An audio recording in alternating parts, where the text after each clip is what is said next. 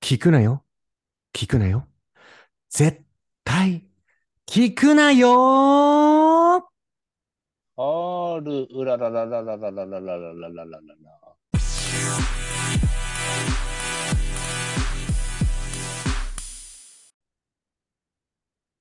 はい。ということでございまして、こんばんは、皆様。絶聞くのお時間でございます。はい。絶対聞くなよ。絶聞のポッドキャストへようこそ。はい。私、MC 務めさせていただきます。あまおと申します。よろしくお願いします。そして、お相手は、こんばんは。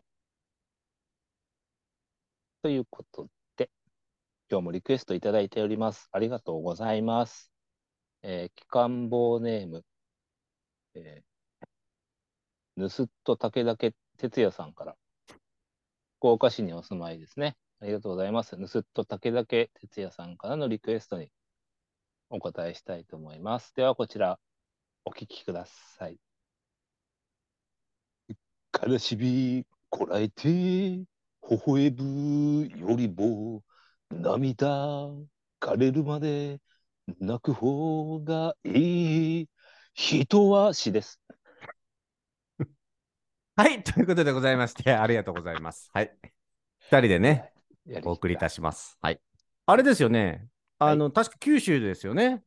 そうで武す田家ねさ、武田家 C さんって。はい、そうです。武田圭司さん、海援隊福ね岡。出身ですね。はい。そうですよね。どうでしょう、九州のアーティストって、はい、まあいろいろいらっしゃいますけど、うんなんかイメージ的に九州といえば、こうのんミュージシャンとかってありますなんか。そうです。九州というか、まあ、福岡でもいいですかいいですよ私いいですよ福岡県民なのでね。うん。で言えばやっぱり、まあ、古いとこで言えば、えー、藤井フミヤさんああ、やっぱ有名だね。確かに。はい。とか、まあ、浜崎あゆみさんとか、ああ、そうか、そうか。はいはいはいはい。はいあの人もね、福岡出身ですから。そうですね。はいはいはい、はい。あとはまあ、井上陽水さんああ、そうね。はい。とか、まあ、椎名林檎さんもそうですね。えあ、そうなのそうですよ。うーん福岡じゃない福岡なんだ。へあえとはまあ、松田聖子さんもそうですね。あ。松田聖子さんもそうなんだね。あとは、スピッツのは草野正宗さんあ、あはいはいはいはい。とかもですしね。うーん。結構やっぱり福岡はそういう面ではアーティスティックな街になってますね。みまあ、うんミーシャとかもそうです、確かね。へえ、ミーシャもそうなんだ。はい、井上陽水とか。あと、陣内さんも確かきゅあー博多じゃなかった、なんか陣内さんも博多弁喋ってた気がするけど。あのあの人もミュージシャンだよね、元。そうです、そうです、そうです。ね。そうでああ、す結構いらっしゃるんだね。そうなんですよ。ありがとうございます。 ありがとうございますって。あなた歌ってたのなんか、今日も冒頭で歌ってたけど、ああいう感じでしょあなた。ああいう感じってどういうことあなた、あれだよ。早くリリックか書いてくださいよ。曲作るから、リリック。あなた。で、先に曲作ってくれないと、その、載せれないじゃん、リリック。載せれるのいや、結構メロディーを作って、それにリリック載せるって大変だけど、できる大丈夫しやったことないからわかんないですけど。やってみる いいですよ。いいですよ。いや、結構ね、アーティストは、どちらでもできるって感じでしょまあ、あの、いろいろタイプがいますよ。だから詩先に書いて、詩にねこう曲つける感じと、まあメロディーはい先に作って、そこに詩を載せる感じですね。ね。おうじゃあ曲、曲線で大丈夫ですか曲先で。いいですよ、曲線で。ああ、いいですよ。はいはいはい、後はい。しで、後しの方で、はい。オッケー。じゃあそこにリリックつけてくれるってことですね。つけるよ。おお、いいですね。そう、やりましょうよ。これねう、ん一個企画で。前も言いましたけどね。いいんじゃないで絶す菊か。の歌を一曲作りましょうよ。絶菊テーマソングってことですか もううまくいけばテーマソングうまくいけばテーマソングだし、下手こいたら何にな下る手こいたらままあエンディングでちょっと流すぐらいか、もっと下手こいたらツイートで載せるだけな るほど。そまあ、うで出すね来次第ってことね。そうですね。はい。うんうんうんですねいい。んじゃないですか。いいですね。はいはいなんかこういう感じのテーマとかそういうのないの僕が例えばさ、うん。その雰囲気のタイトルと曲を作って、それであなたが描くみたいな感じそれとももう曲何にもイメージは曲だけであなたが連想したものをつけるって感じもともとあなたなんかテーマドブって言ってませんでしたっけいやいやいやいや、あれはなんかその勢いでい 言いまあしたそけどの場のノリでね。そいや、やっぱそのほら、曲調に合わせてさ、はい。世界観っていうのはそこで描きますよ、私は。う。OK。じゃあ曲だけ作って渡せばあなたが自由に作作ってくれるってね感じそういうことですね。わかありました。感じ取ったままのリリックを、春風に乗せてお届けしますよ。春風。OK? ぜひ、咲かせてください。はい。わかりました。うん。じゃあ、それちょっとやりましょう、今度ね。ね、はい。いいじゃないですか。いいですね。はい。で、なんかね、今日、はいあ僕、僕ね、あの、ドラえもんをね、最近読んでるんですよ。コミックで。なんなんで。いや、あの、英語のドラえもんがあって、おうおうおうおうなんかバイリンガルブックって言って、英語なんだけど、日本語も一応よくサイドに書いてあって、まあ英語の勉強にっていう感じでね、へえ、そんなのがあるんだ。あるんですよ。ドラえもんのバイリンガルブックって。はい。で、結構なんか日本語勉強してる人も、その、ドラえもんってさ、日常じゃないうん。で、小学生も見るから、で、いろいろトピックも面白いからさ、見やすいからさ、うんなんか日本語勉強してる人も、ドラえもんの漫画で勉強したりとか、うんうんうんあと日本語ちょっとまだわかんない人は、その英語のドラえもん見て、うんちょっと日本語をサイドに書いてあるんで、照らし合わせながら勉強したりするんですよ。はいはいはい。でね、今日ドラえもんの一巻見てたら、うんおばあちゃん、のび太のおばあちゃんが出てきた。はいはいはいはいはい。あ、知ってる知ってるよ。そう。何声、声のトーンが変わったけど、なんか思い出あんののび太のおばあちゃ ん。いや、思い出っていうかす、ごい乗ってきたから。珍しいよ、なんかあなたがそんなに僕の話で乗ることなんて。いつも乗ってるじゃない、無理で。いやいやいやいやいやいや。結構後半ドライだよ、あなた。本当に。乗ってる。いや、なんか本、当にいや、あの、のび太くんが、うん。すごくおばあちゃんのことが好きで、うん。あの、そうそうその思いがすごく伝わってたっていうのは、なんか幼少期の記憶にあるんですよ。ああ、幼少期に読んだの、あれ。うん、なんか読んでて、おばあちゃんが出てくる時のエピソードって、大体こう、心温まる、はほら、お母さんには怒られね、うん学校に行けば先生に怒られ、はい。プライベートではジャイアンに怒鳴り回され、うん。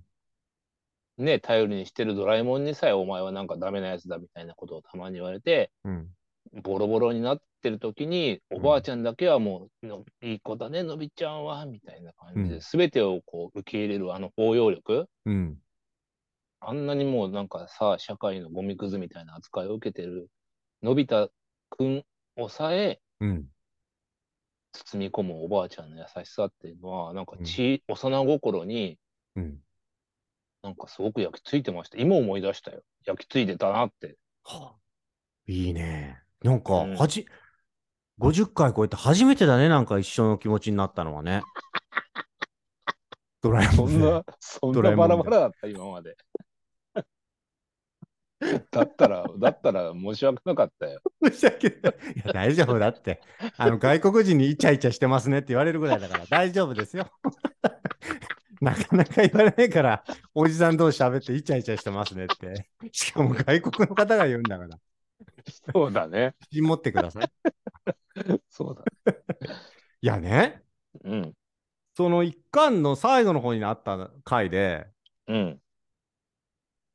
なんか、のび太が、あ、じゃなんかのび太が、なんか、部屋を汚したりし、倉庫とかなんかごちゃごちゃ汚したりして、お母さんがなんかその倉庫の掃除かし、なんかしてて、うん。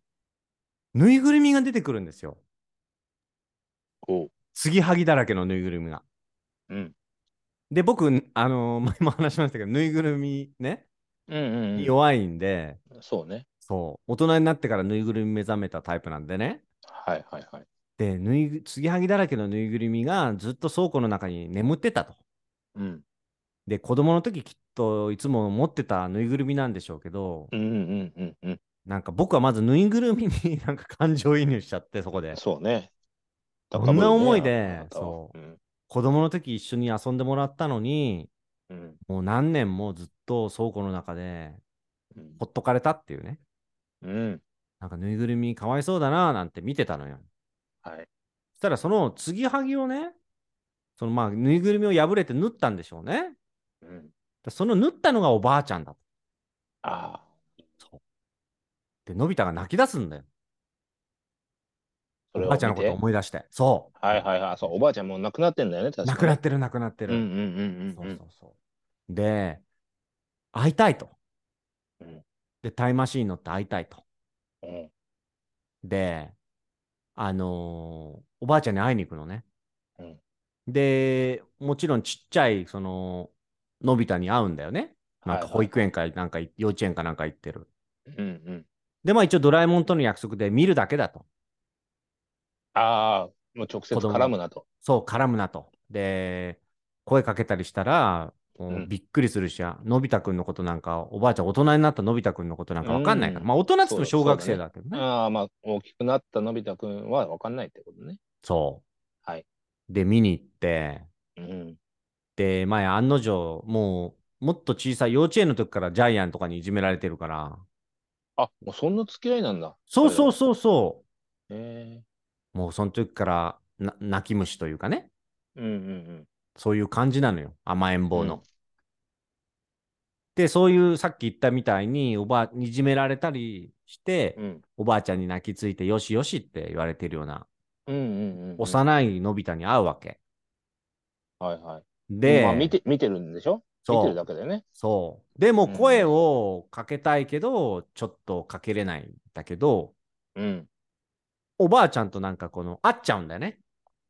あ出会っちゃうあ、の。はいはい。はいはい、大はい。人大人になったのび太と、大人というか、まあ、小学生、もっと大きくなったのび太とね、おばあちゃ。うんん。うん。で、家の中、その、のび家の中におばあちゃんまだ生きてるから、はいのびのび太とお母さん、お父さんとおばあちゃうんん、 4人暮らしなんだろうね。うんうんで、大人になったのび太がおばあちゃんの部屋に入って、おばあちゃんと会うわけよ。うん。うん。で、誰かが家の中にいるっつって、のび太のママとか、ち幼稚園ののび太が、うんうん探してて、部屋の中にのび太の、のび太がいるっつって感じたみたいでね。うん。うん。で、おばあちゃんの部屋に行って、なんか知らない人が来てなかったって。まあ、お大きな、大きくなったのび太のことね。うんうんうん。おばあちゃんに言ったら、おばあちゃんは来てないわよ。うん。かくまってくれたのよ。ああ、しおばあちゃん知ってるんだ。そういるのおばあちゃんが、うえ部屋でたまたま会っちゃったから、おばあちゃんの部屋でね、はいはいはいはいはいはい。そうそしてさ、おばあちゃんがうん、かくまってくれて、なんでかくまってくれたんだみたいな感じでね、大きな、大きくなったのび太が言って、うんうんで、実はタイムマシーンっていうのがあってね、うん僕やってきたんだよって、大人になった僕はのび太だよって。うん。はいはいはい。で、ドラえもんはそんなこと言ったっておばあちゃんわかんないよって言ってんだけど、横で。うんうんうんうん。だけど、なんとなくそんな気がしたんだっておばあちゃん言ったの。ああ。で、うんその後のセリフでね、うんあのよく来てくれたねみたいな感じで。うん。で、私は、その可愛がってる、そののび太うん。との成長を多分、うんいつまでもずっと見ることはできないだろうと。はいはいはいはい。自分も寿命がね、おばあちゃんだし。見ることができないのは分かっていたから、うんのび。太を可愛がってたけど、うん。まあ、多分大人になったのび太を見ることは私はもう一生涯できないんだろうなって悟ってたみたいなんだけど、はい。そんなところにあなたがタイムマシーンに乗って来てくれて、本当に嬉しいっていう。うん。もうそれを読んだ時になんかね、お、おばあちゃんの気持ちっていうのおと大人になるのを見届けられないっていうおばあちゃんのなんかその気持ちうん。が、なんか結構ジーンときてさ、うん。これなんか子供の時に読んで感じられるかどうかなと思って。うん。なんかわしさんは記憶に残ってるってことはどのシーンかで残ってるんでしょうね、きっと。いや、その、うん、おばあちゃんの優しさあが残ってるね。あ、ああ。とでも子供の頃の自分は今ほどきっとそれは理解できてなかったと思うんだけどうん。あでもその孫のことを思うねおばあちゃんの気持ちっていうか慈しむ気持ちってきっとそういうことなんだろうなっていうのをうん。なんか感じたそういう記憶はやっぱり残ってますよ。ああ、やっぱそうなんだね。うんいや、これちょっと見て、なんか、いい、いい気持ちと切ない気持ちになってね。そうねまあ大人になって読むと違うでしょうねきっと。違うよ。これすごいなと思って、ドラえもんね。ねえ。ドラえもんって、やっぱり読んだでしょジェネレーション的にも。よ読んだし、アニメも見てたしね。うん、そうあそう。の、子供子供の時にさ、はい。あの、好きすぎてドラえもんが。あ、そうなのうんうんうん。おー、はいはいはい。あの、子供ながらに、こういうアニメっていうのは、はいほら、今ほどね、メジャーな感じではなかったじゃない子供ってこうアニメ、あ、アニメってその子供がずっと見るものうん。もしくは、あの、一部のちょっと、ネジの緩んだ大人が楽しむものっはい。ていう2曲に分かれてたから、はいこう、まあ、いつか自分も大人になるし、でも大人になるイコールもうアニメを見ちゃダメだっていうなんか概念があっおー、はいはいはい。わかるわかるわかる。た。うん、なんかなんかそねの、もう子供の見るもんだみたいなね。そうそう、子供というね、殻を破って大人になるときには、アニメというのは捨てないといけないものだと。おー。逆にアニメというものを捨てて初めて大人になれるんだっていう勝手な、まあ、イメージがあったわけですよ。へー。 でもその幼少期の自分はドラえもんを見なくなる自分っていうのが想像できなくて、すごいね。あ、そうん、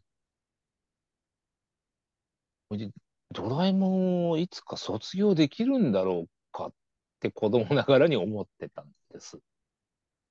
そんな好きだったんだね。きだった。これなんか、ドラえもんのその子供の時好きだった理由って、なんか、やっぱ夢とかいろいろな道具を出してうん、とか、そういうのが好きだった。それとも、まあ僕の印象だと、やっぱ鉄人兵団とかさ、あの映画バージョンあるじゃない,、はいはいはいはい。映画バージョンの方が結構強く残ってんだね、僕。ああ、そうなんだね。うん。わしさんはどんな感じですかドラえもんの。ドラえもんの感じですか何がそんなにそんな好きだと思うもう日常当たり前にあるみたいな。自分の少年、あ自分の生活とドドラえもんのび太の生活、一緒に動いてるみたいな感じうーん。というか、こう、アニメって、なんか、よく合ってたのが、そのヒーロー像というかね、ああ。強い人とか、なんか誰かを守るとか、うん。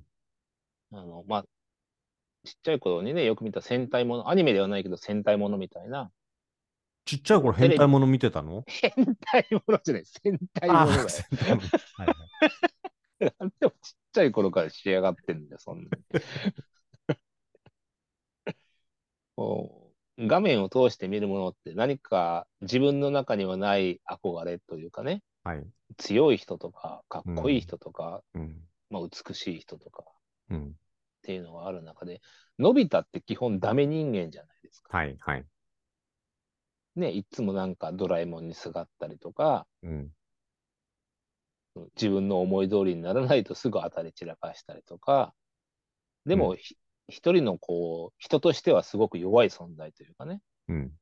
あの、ジャイアンとかスネ夫に翻弄されてさ、うん。ね、静香ちゃんにもちょっと、あの、いいようにあしらわれたか距離を置かれて、なんかのび太さんって何なのみたいな感じだったし、そうね。あの、出来すぎくんと比べてダメな自分にまた落ち込むみたいな、んそういうのっ。てリアルにすごく描写されてたじゃないですか。はいはいはい。だから、なんかそう、そういうのを見てて、あの、まあ、好きまではないけど、ちょっと応援したくなる。うん。で、そこにこう、ドラえもんのさ、秘密道具が後半部分から加わってきて、うん、逆にこう、マウントを取るのび太くんはいはいはいはい。どうだみたいなね。そうそう、を見て、こう、爽快感を覚えるというか、うん。なんかそういうのもあって、やっぱり好きだったわけね、ドラえもん。うん。のび太くんが多分好きだったんだと思あう。あ、はあははああいう一人の弱い人間が、あの、誰かの、まあ誰かっていうかドラえもんのね、力を借りてさ、すごく、いわば優位になったり、立場的にこう、普通はいじめられてるジャイアンやスネ夫よりも急に優位に立ったりうん。っていうのを見て、何かこう気持ちよさを感じるというかね。うん。だから、そういうのを見るのがすごく好きだったし、うん。あの、いつかこうね、自分の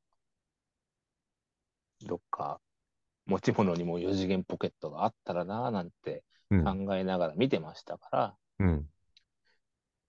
自分の中でそのドラえもんを見なくなる日が来るっていうのは全然想像できなかった。へえ。ちなみに、いつぐらいからあドラえもん離れというか、ドラえもんをあまり見なくなったんですか気づいたら見てなかったです。ああ、ドラえもんが薄くなるとともにお酒が始まるみたいな感じですかだいぶ遅くないで すかね、卒業。二十歳超えてではなかったね。あ、その前ぐらい。もう全然普通に、ああ、どれぐらいから見なくなったかな。そういうのって思い出せないよね。いつぐらいから見なくなったんだろう確。かに、うん。ドラえもんに線引きをした時期って思い出せない。うん。でなもんだ気ろうづいたら、気づいたら見なくなってた。ああ。ね。うん、いやどう、逆に天尾さんどうでしたかドラえもんのうん。いつぐらいまで見てたドラえもん。僕はね、えっとね、中学うん。 3年生ぐらいまで見てましたね。そうなんだねで、。僕は、うん。当時あの、VHS のあのビデオテープあるじゃないはいはいはい。あれに、あのーのび、あの、ドラえもんの映画をうん。全部 ダビングして持ってましたもん。あ、そう。そう。何回も見て。それぐらい好きだったの。それぐらい好きでしたね。ちなみに、はい。そんな天尾さんのはいドラえもんムービー、はい。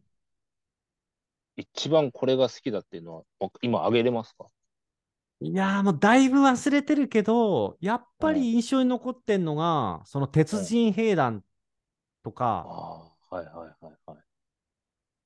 なんかその地球をす占領するっていうか、地球を奪い、なんか奪いに来る本当に敵うん。敵と、うん。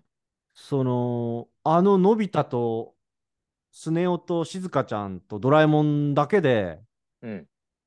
まあもう一人なんか必ずキャラがさ、ああ、そうだね。いるじゃないなんか可愛いキャラみたいな。もいっと敵だったけど味方になったりとか、うん。なんかすその子と組んで、そいつらをと戦うっていうのが、うんうんもうヒーローものとしてはすごいうん。うん。楽しかったっていうか、ワクワクしたっていうの。っていうのは普段さっきわしさんが言ったような、のび太の日常があるから、うん。そこから一気にヒーローになるじゃない映画の場合って。そうだね。普通の場合だとさ、なんか、ちょっとのび太がそのマウント取るじゃないけど、うんうんうん。ドラえもんの道具で、ね、ちょっとおちゃらけておっちょこちょいやって終わるみたいなオチが多いけど、映画の場合はなんか人類を救うからすごいとこまで上がるわけよ。はいはいはいはい。あれがかっこよかったね。うんうんううん。ん。そうね。なんかさ、あと、あれも好きだって、なんかそのいじめっ子ののび、あのスネ夫ってさ、スネ夫とか、その、ジャイアンがうん。力を合わせて、うんうんなんか敵だったみたいなやつが味方になるみたいな、結構アメリカのハリウッド映画に多いけどさ、うん。うん。あれもなんかそのドラえもんで知ったかな。敵だったやつが味方になった時のこの、 なんつうの、うん。頼もしさというか、頼ね。もしさ、 そうそうそうそう。うんうんうん。そ大体映画版はジャイアンがすごくいいやつに描かれがちだもんね。うそうそうそうそう。困って、その、ああ、もうダメかもしれないって言った時に、助けに来て、ジャイアンとかスネ夫が、うんうんうん。おーみたいな感じで興奮してうんみたいなの覚えてるね。そうね。普段まあライバルというか敵同士みたいなのがそ急に力を合わせてみたいな展開ですね。。うそうそううそうそう。うん。あれは結構ね、あの手法ってアメリカのハリウッドでもつヒーローもので使われててさ、ヒーローものだけに限らずね、うんうん。例えばウォーキングデッドとか海外ドラマもそうだけど、敵だったやつが、なんか味方になると変ななんか親近感っていうか、うんうんなんかあの嫌だった敵がとか強かったあの敵が自分の味方になった時のこのリレーションみたいなか、うん。はいはい。あれ面白いね。そうね。うん、僕の印象は映画の方が強いかな。うんそうんうね。なんかこののび太くんと自分を重ねたこととかあるんですかそのち幼い時のわしさんが。ああ、重ねたことね。まあでも、やっぱりちっちゃいなりにさ、うん自分ではどうしようもないこととか、どうやってもできないこととか、解決できない問題とかってあるじゃないですか。はい。なんか、その重ねるじゃないけど、ああ、ドラえもんいたらなって思うようなことは何回もあったかもしうんうんうん。れない。うん。あったんだね。あったあった。うんうんうん。で、お酒に出会って、ドラえん。 もん4次元ポケットを手に入れため、4次元、4次元摂取量が増えたってことです ね。 いやもう酒を飲んでからはもう異次元です よ。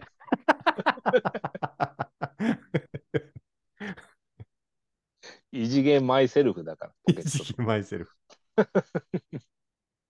まあそう考えると、やっぱわしさんにとってのお酒っていうのはドラえもんのポケットと一緒だってことだね。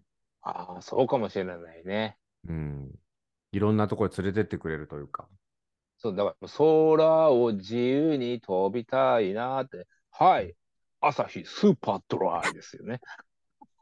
それ、それ怒られるぞ、それ。 どっちからも怒られるぞ。 いいね。結構多いもんね。あのこっちだと足立区っていうところにそういう人結構いますからね。うん、日本酒、日本酒持って。はい。 木沢区の。 いますからね。ああ、そうですか。そうですよ。いそやしていでるもんだろうね。結局さ、まあ、アンパンマンにしろ、ドラえもんにしろそうだけど、うん。少なからずそうやって心に訴えるものがあるから、こうやってね、どんだけ時代の流れを経ても人気なんでしょうね。そうね。うん。うん。あとなんか救われたっていうのあるよね。そういうのにね。幼いあそ頃。うね。うそんのうんう救っんてくれたアニメとかそういうのの一つですね。そうね。うん自分だけじゃないっていうのはね。うん。あれだからうまいよね。そのああ構図がさ、そうだね。いじめられ、いじめっ子と、まあね、ガールフレンド入れて、そのドラえもんという存在を作って、確かに。しかも、しかもだよ、そのタイムマシーンとか未来のさ、うん。まあそこは手塚治虫さんの影響もあると思うけど、はい。なんかこの未来も入ってたのが、これ夢を見るよね、子供ながらに。ああ、そうそうね。うん、だから結構実際にこの、まあ、AI とかさ、うん。空飛ぶ車もそうですけど、ドラえもん結構先にやってるもんね。いっぱいあるよね。確かに。そ未来を、まあ、描くう。うん。ものとして、まあ、今実際にあったりするものがね、あの、描かれてたりするじゃない。何十年も前にね。そうそうそああいうのってすごいよね。まあう人ん、結局、人間が想像できるものっていうのは、いつか作れるものだっていうふうにね、うん言われてるから、もう。うん。うそういう意味では、時代の先駆者だったのかなっていうのはありますよね。そうね。うん。だから、絶菊もさ、僕、想像力を働かせてさ、は世界に羽ばたく、羽ばたく時が来るかな。ドラえもん。あ、わからない。なんだろう。な、ほんとポンコツじゃねえかよ。なんだよ、今の。ポンコツだな。もうネズミに食われちゃってんじゃん、もう。手足、両足。 耳だけじゃなくてね。そう。そうね、頼みますよ、ドラえもん。連れてってよ、僕を。ねえ。 お願いしますよ。世界にね、はい。羽ばたこうよ。そうね。うんだから、まあ、まとめるとね、うん。この絶菊もね、うん。聞いてくれる、この機関棒、ね、菊名の方々にはい。とっての4次元ポケットでいたいなとうん。いうことですね。そうだね。連れてってよ、ドラえもん。いいよ。どこへ連れてってくれるのドラえもん。